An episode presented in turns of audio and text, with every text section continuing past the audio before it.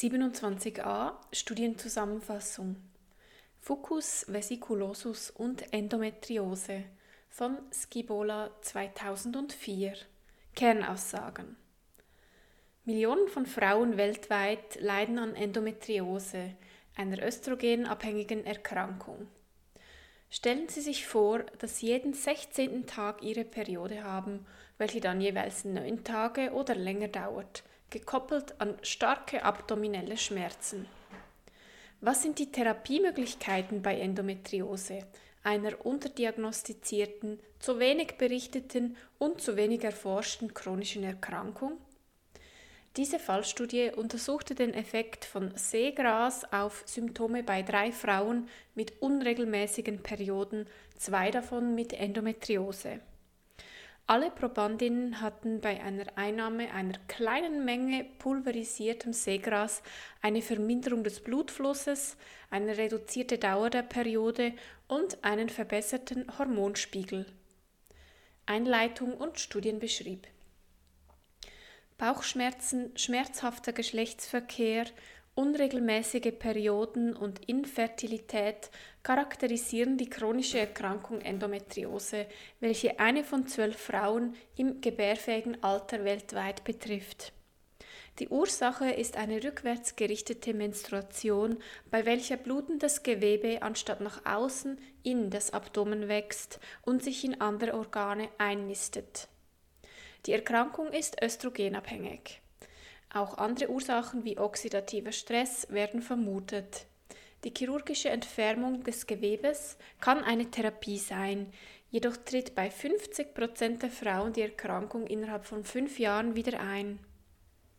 Eine deutliche Verlängerung des Menstruationszyklus könnte positive Auswirkungen auf die Gesundheit haben, indem sie das Risiko für östrogenabhängige Krankheiten wie Endometriose und Eierstock, Endometrium und Brustkrebs senkt, wie in einer Reihe von Studien berichtet wurde.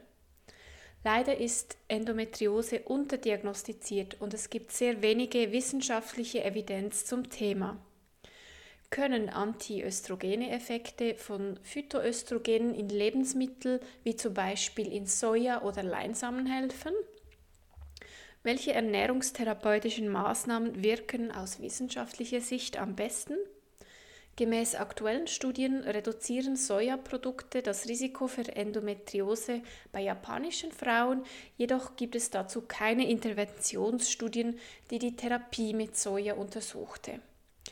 Seegras besitzt spezifische Nahrungsfasern und Phytoöstrogene, welche nicht in Landpflanzen existieren.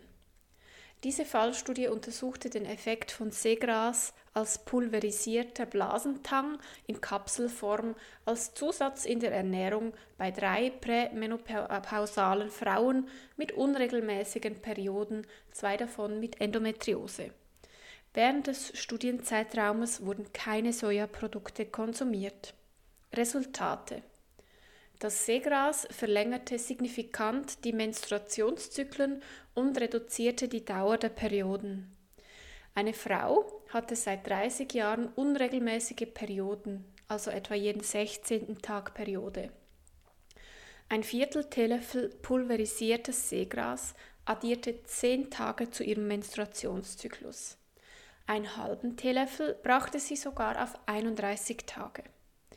Alle Probandinnen hatten außerdem eine Verminderung des Blutflusses und eine reduzierte Dauer der Periode. Die beiden Frauen mit Endometriose berichteten zudem von einem substanziellen Rückgang ihrer Schmerzen. Grund dafür kann die um 75% signifikante Senkung der Östrogenspiegel mit nur ein Viertel Teelöffel Seegras pro Tag und 85% mit einem halben Teelöffel pro Tag sein. Die Progesteronwerte stiegen außerdem im Vergleich zum Ausgangszustand. Welche Aspekte sind für die Interpretation der Studie wichtig? Dies ist eine kleine Fallstudie mit drei Frauen. Es gab keine Kontrollgruppe, welche den Effekt des Seegrases verifizieren konnte. Ein Evidenzlevel von 4 wird daher vorgeschlagen.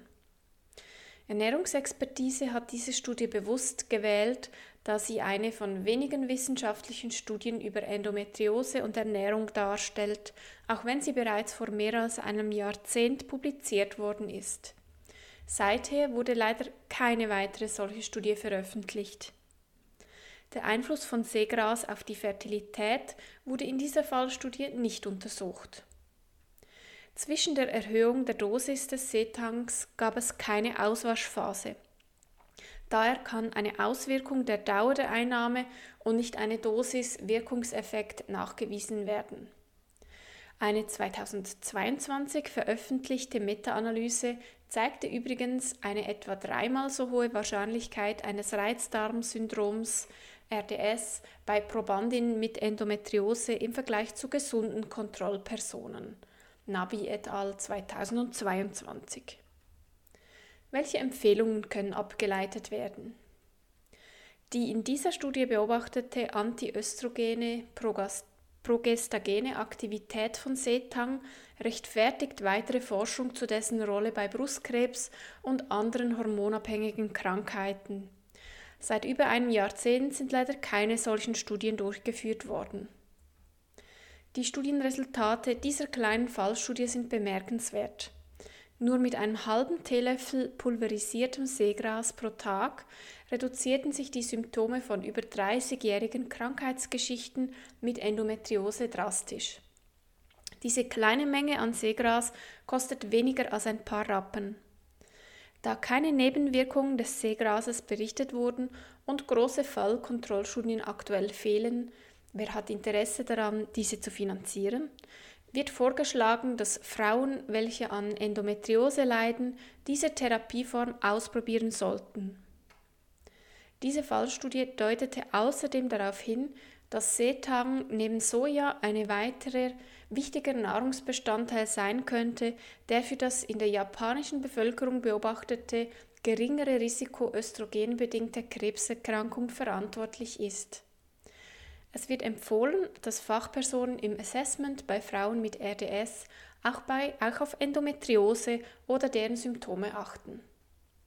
Weitere Literatur zum Thema Algen in der Ernährung verändern den Östrogen- und Phytoöstrogenstoffwechsel gesunder postmenopausaler Frauen von Thies et al. 2009. 27b Studienzusammenfassung der Effekt von Aminosäuren auf die Wundheilung. Eine systematische Übersichtsarbeit und Meta-Analyse über Arginin und Glutamin. Arribes Lopez et al. 2021. Kernaussagen. Bei körperlichen Stressbedingungen, wie im Falle einer Verletzung oder Operation, ist der Nährstoffbedarf durch die Zellproliferation und Proteinbiosynthese erhöht. Es gibt Hinweise über einen positiven Wirkmechanismus von Arginin und Glutamin innerhalb der verschiedenen Wundheilungsstadien. Die systematische Übersichtsarbeit eines englischen Forschungsteams untersuchte den Effekt einer Supplementierung der Aminosäuren Arginin und Glutamin in Bezug auf verschiedene Parameter, welche mit der Wundheilung in Verbindung stehen.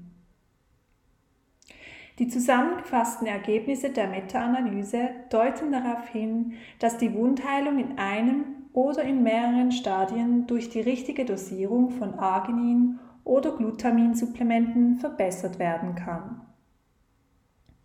Studien beschrieb. Die Ernährung nimmt bei der Wundheilung eine Schlüsselrolle ein. Steht der Körper unter Stress, steigt der Nährstoffbedarf. Die bedingt essentiellen Aminosäuren Arginin und Glutamin sind an der Wundheilung beteiligt. Ähnlich wie bei Arginin sinkt die Konzentration von Glutamin im Plasma unter metabolischem Stress und der Abbau verläuft proportional zu der Schwere des Traumas. Der Wundheilungsprozess beginnt unmittelbar nach einer Verletzung und läuft in vier aufeinanderfolgenden Phasen ab. Siehe Abbildung. Vorangegangene Reviews haben bereits gezeigt, dass Arginin das Immunsystem, die Hormonsekretion und Endothelfunktion beeinflusst. Glutamin hingegen wird als Energiequelle für die Zellproliferation von Lymphozyten, Makrophagen, Fibroblasten und Epithelzellen verwendet. Die vorliegende Review hatte zum Ziel, den Effekt einer Supplementierung von Arginin und Glutamin in Bezug auf die Wundheilung zu klären. Die beobachteten Outcomes umfassten Stickstoffbilanz, Hydroxyprolingehalt, T-Lymphozyten, Tumornekrosefaktor A-Spiegel, C-reaktives Protein, Interleukin 6, intestinale Permeabilität gemessen an der Lactulose-Mannitol-Quotient, Hospitalisationsdauer und Mortalität. Insgesamt wurden 44 randomisiert kontrollierte Studien mit über 3000 Teilnehmenden in die systematische Übersichtsarbeit und Meta-Analyse inkludiert. Fünf randomisiert kontrollierte Studien über Arginin, 39 randomisiert kontrollierte Studien über Glutamin. Eingeschlossen wurden nur Studien mit gesunden und kranken Personen über 18 Jahren mit einer akuten oder chronischen Wunde ohne einen diagnostizierten Diabetes mellitus. Arginin. Zwei randomisiert kontrollierte Studien mit gesamthaft 66 Partizipierenden haben gezeigt, dass eine Supplementierung mit 30 Gramm Argininhydrochlorid, das entspricht 24,8 Gramm freiem Arginin, als Zusatz zu Infusionslösungen oder 30 Gramm Arginin Aspartat, das entspricht 17 Gramm freiem Arginin, peroral nach zwei bis vier Wochen die Kollagenablagerung und somit die Wundschrumpfung im Vergleich zu der Kontrollgruppe fördert. Die Resultate waren jedoch nur in einer Studie signifikant. Glutamin. Patientinnen und Patienten der Interventionsgruppen mit einer vollständigen teilweise parenteralen oder frühen enteralen Ernährung erhielten eine Supplementierung mit Alanin Glutamindipeptid in einer Konzentration zwischen 0,2 bis 0,5 Gramm Kilogramm pro Körpergewicht pro Tag in einem Zeitraum von bis zu 14 Tagen. Elf Studien zeigten eine Erhöhung der Stickstoffbilanz nach einer Supplementierung mit Glutamin auf. In sieben Studien war der Effekt statistisch signifikant. Die Sterblichkeit der Teilnehmenden wurde in elf Studien untersucht und war in den mit Glutamin versorgten Interventionsgruppen im Durchschnitt geringer als in der Kontrollgruppe mit isostickstoffhaltigen Lösungen 25 Prozent. 21 Studien beobachteten zudem eine verkürzte Hospitalisationsdauer von durchschnittlich minus 2,56 Tagen. In 12 der 21 randomisiert kontrollierten Studien war das Ergebnis signifikant. Fünf Studien beschrieben eine signifikante Senkung des Lactulose-Mannitol-Quotienten und somit eine verminderte intestinale Permeabilität in den Interventionsgruppen. Weiter berichteten mehrere Studien von einer signifikanten Reduktion der Entzündungsparameter CRP mit minus 1,10 Mikrogramm pro Deziliter, Interleukin 6 mit minus 5,78 Milligramm pro Deziliter und Tumornekrosefaktor A. 14 Studien deuten darauf hin, dass eine Glutaminsupplementierung die Zahl der T-Zell-Lymphozyten erhöhen könnte. Dennoch zeigte die Meta-Analyse, dass die Ergebnisse in Bezug auf diesen Parameter insgesamt nicht signifikant waren. Welche Aspekte sind für die Interpretation der Studie wichtig? Der Effekt einer Arginin-Supplementierung auf die T-Zell-Lymphozytenproliferation und die Stickstoffbilanz wurde in einigen Studien untersucht. Positive Auswirkungen wurden jedoch nicht in allen randomisiert kontrollierten Studien beobachtet. Das Forschungsteam begründet, dass dies mit dem Zeitpunkt der Messung in einem Zusammenhang stehen könnte, da die Halbwertszeit von Arginin lediglich 80 Minuten beträgt. Obwohl das Review aus dem Jahr 2021 stammt, wurden lediglich Studien aus dem Jahr 2011 und älter inkludiert. Somit sind die eingeschlossenen Studien nicht aktuell, jedoch von den Resultaten in großem Umfang ähnlich. Der Ernährungszustand der jeweiligen Studienteilnehmenden wurden innerhalb des Reviews nicht explizit berücksichtigt. Somit ist unklar, ob die Patientinnen Patienten mangelernährt oder in einem guten Ernährungszustand waren. Eine Anreicherung der Mahlzeiten mit natürlichen Nahrungsmitteln wurde in keiner der Kontrollgruppen geprüft. Bis zum heutigen Zeitpunkt existieren kaum oder nur Studien älteren Jahrgangs im Hinblick auf eine arginin- und glutaminreiche Ernährung in Bezug auf die Wundheilung. In Zukunft wäre es interessant zu erfahren, wie sich die Berücksichtigung dieser Aspekte auf die Resultate auswirkt. Positiv zu bewerten ist, dass kein Interessenkonflikt deklariert und das Review unabhängig von der Industrie erarbeitet und finanziert wurde. Von den insgesamt 39 randomisiert kontrollierten Studien zu der Supplementierung mit Glutamin weisen drei ein hohes Risiko für Verzerrungen auf. In Bezug auf Arginin wurde bei allen außer einer Studie ein tiefes Risiko für Verzerrungen festgestellt. Die Autorinnen und Autoren merken eine gewisse Heterogenität der inklusierten Studien in Bezug auf die gemessenen Parameter an. I2 lag dabei bei 84 bis 97 Prozent, was als erhebliche Heterogenität interpretiert werden kann. Aus diesem Grund wird hier ein Evidenzlevel 1a- vorgeschlagen. Welche Empfehlungen können abgeleitet werden? Nicht in allen Studien wurde ein begünstigender Effekt von Arginin auf die Wundheilung beobachtet. Nichtsdestotrotz deutet das vorliegende Review darauf hin, dass Arginin die Wundheilung durch eine Förderung der Kollagenablagerung in der Remodellierungsphase unterstützt. Während die Rolle der Aminosäure weiterhin geklärt wird, könnte die entsprechende Supplementierung eine effektive Strategie zur Förderung der Wundheilung darstellen. Die Supplementierung kann peroral durch ein Arginin-Aspartat oder parenteral als Infusionszusatz in Form von Argininhydrochlorid erfolgen. Eine Supplementierung mit einem Glutaminsatz von 0,2 bis 0,5 Gramm pro Kilogramm Körpergewicht pro Tag innerhalb einer enteralen und parenteralen Ernährung über 14 Tage kann unter der Berücksichtigung der Kontraindikationen effektiv zur Förderung der Wundheilung in der Proliferationsphase, einer positiven Stickstoffbilanz sowie der Reduktion von Entzündungsparametern wie CRP und Tumornekrosefaktor A beitragen. Die Effekte wurden bei verschiedenen Wundarten nach abdominalen, gastrointestinalen und kolorektalen Operationen, schweren Verbrennungen, kritischen Erkrankungen und akuter Pankreatitis beobachtet. Die mögliche Unterstützung einer kürzeren Hospitalisationsdauer und Senkung der Mortalität würde schließlich auch zu einer Reduktion der Kosten für das Gesundheitswesen beitragen. 27c Studienzusammenfassung Verbessert eine vegane Ernährung die Insulinresistenz bei Individuen mit Adipositas?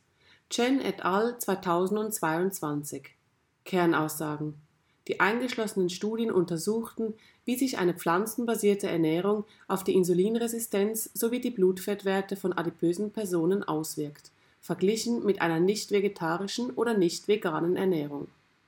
Es zeigte sich ein positiver Effekt bei der pflanzenbasierten Ernährung, welcher aufgrund der hohen Heterogenität der Studien jedoch mit Vorsicht zu genießen ist. Studienbeschrieb Ziel des systematischen Reviews und der Meta-Analyse war es, den Effekt einer veganen Ernährung auf metabolische Parameter bei Patientinnen und Patienten mit Adipositas und Insulinresistenz zu untersuchen. Dazu wurde eine systematische Literaturrecherche durchgeführt. Der primäre Outcome war die Insulinresistenz. Weiter wurden auch die Triglyceride, das totale Cholesterin sowie HDL und LDL-Cholesterin ausgewertet. Es wurden insgesamt sechs Studien und rund 300 Teilnehmende in das Review eingeschlossen. Größtenteils handelte es sich um randomisiert kontrollierte Studien, dazu gab es eine Pilotstudie. Eine Studie kam aus Italien, die restlichen aus den USA.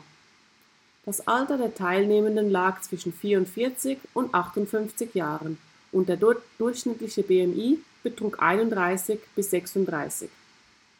Beim Geschlecht gab es eine große Varianz. Der Teil männlicher Teilnehmender variierte zwischen 5 bis 91 Prozent. Resultate. Die Meta-Analyse zeigte bei der veganen Gruppe eine verbesserte Insulinresistenz sowie verbesserte Werte beim Cholesterin, sowohl insgesamt als auch HDL- und LDL-Werte. Bei den Triglyceriden konnte keine signifikante Differenz gezeigt werden. Welche Aspekte sind für die Interpretation der Studie wichtig? Die Autorinnen und Autoren geben leider nur wenig Informationen über die eingeschlossenen Studien preis. So wird teilweise von einer veganen und teilweise von einer pflanzenbasierten Ernährung gesprochen. Letztere würde nicht ausschließen, dass auch tierische Produkte konsumiert werden. Zudem bleibt unklar, welche Ernährungsform in der Vergleichsgruppe eingehalten wurde. Es wäre interessant zu wissen, ob die Teilnehmenden der Vergleichsgruppe keinerlei Einschränkungen bei der Ernährung befolgen mussten oder ob sie sich beispielsweise mediterran ernähren sollten. Auch über die Dauer der Studie, also das Follow-up, und über weitere wichtige Parameter wie beispielsweise ein allfälliger Gewichtsverlust wurden keine Angaben gemacht. Da eine vegane Ernährung viele Lebensmittel ausschließt, liegt die Vermutung nahe, dass die Probandinnen und Probanden eine hypokalorische Ernährung und somit einen Gewichtsverlust erzielten. Dieser könnte die positiven Ergebnisse ebenfalls erklären. Es wird beschrieben, dass die Studien eine erhebliche Heterogenität und vereinzelt auch ein hohes Risiko für Bias aufweisen. Welche Empfehlungen können abgeleitet werden? Aufgrund der oben erwähnten Limitationen der Studien können keine konkreten Empfehlungen abgeleitet werden. Die Ergebnisse deuten darauf hin, dass eine pflanzenbasierte Ernährung sich positiv auf Insulinresistenz sowie Cholesterinwerte auswirkt. Wie diese Ernährung konkret aussehen muss, zum Beispiel wie groß der Anteil der pflanzlichen Lebensmittel sein soll, dazu kann aktuell noch keine Aussage gemacht werden